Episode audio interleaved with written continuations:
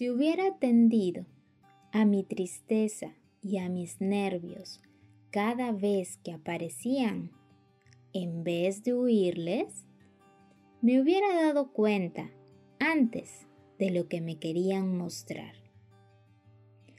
Y entonces no se hubieran convertido en depresión crónica y crisis de ansiedad. Las emociones están creadas con una finalidad en nuestra vida.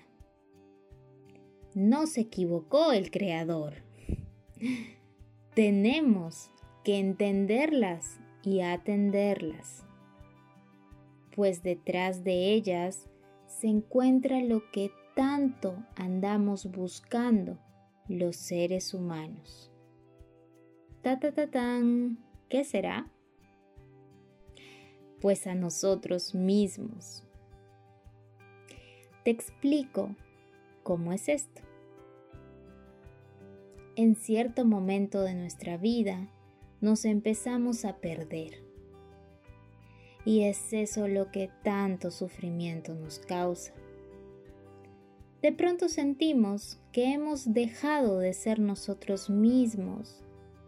Sentimos que hemos dejado de ser libres y de hacer lo que nos nace hacer de corazón, como cuando éramos niños.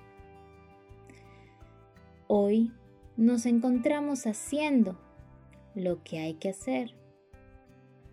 Nos encontramos siendo como tenemos que ser. En medio de esto aparecen las emociones. ¿Para qué? Para avisarnos que nos hemos perdido y ayudarnos a regresar a nosotros mismos, que es el único lugar donde podremos sentirnos plenos, felices y en paz.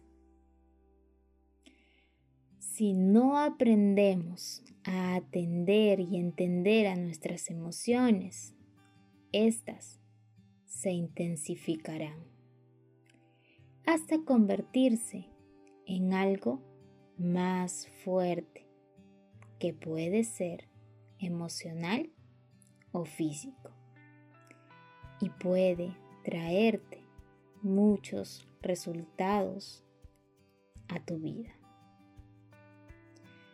Por eso hoy quiero invitarte a entender y atender tus emociones. Ellas no están aquí porque haya habido una equivocación a ellas las necesitas para seguir transitando en este camino hacia el descubrimiento de ti mismo.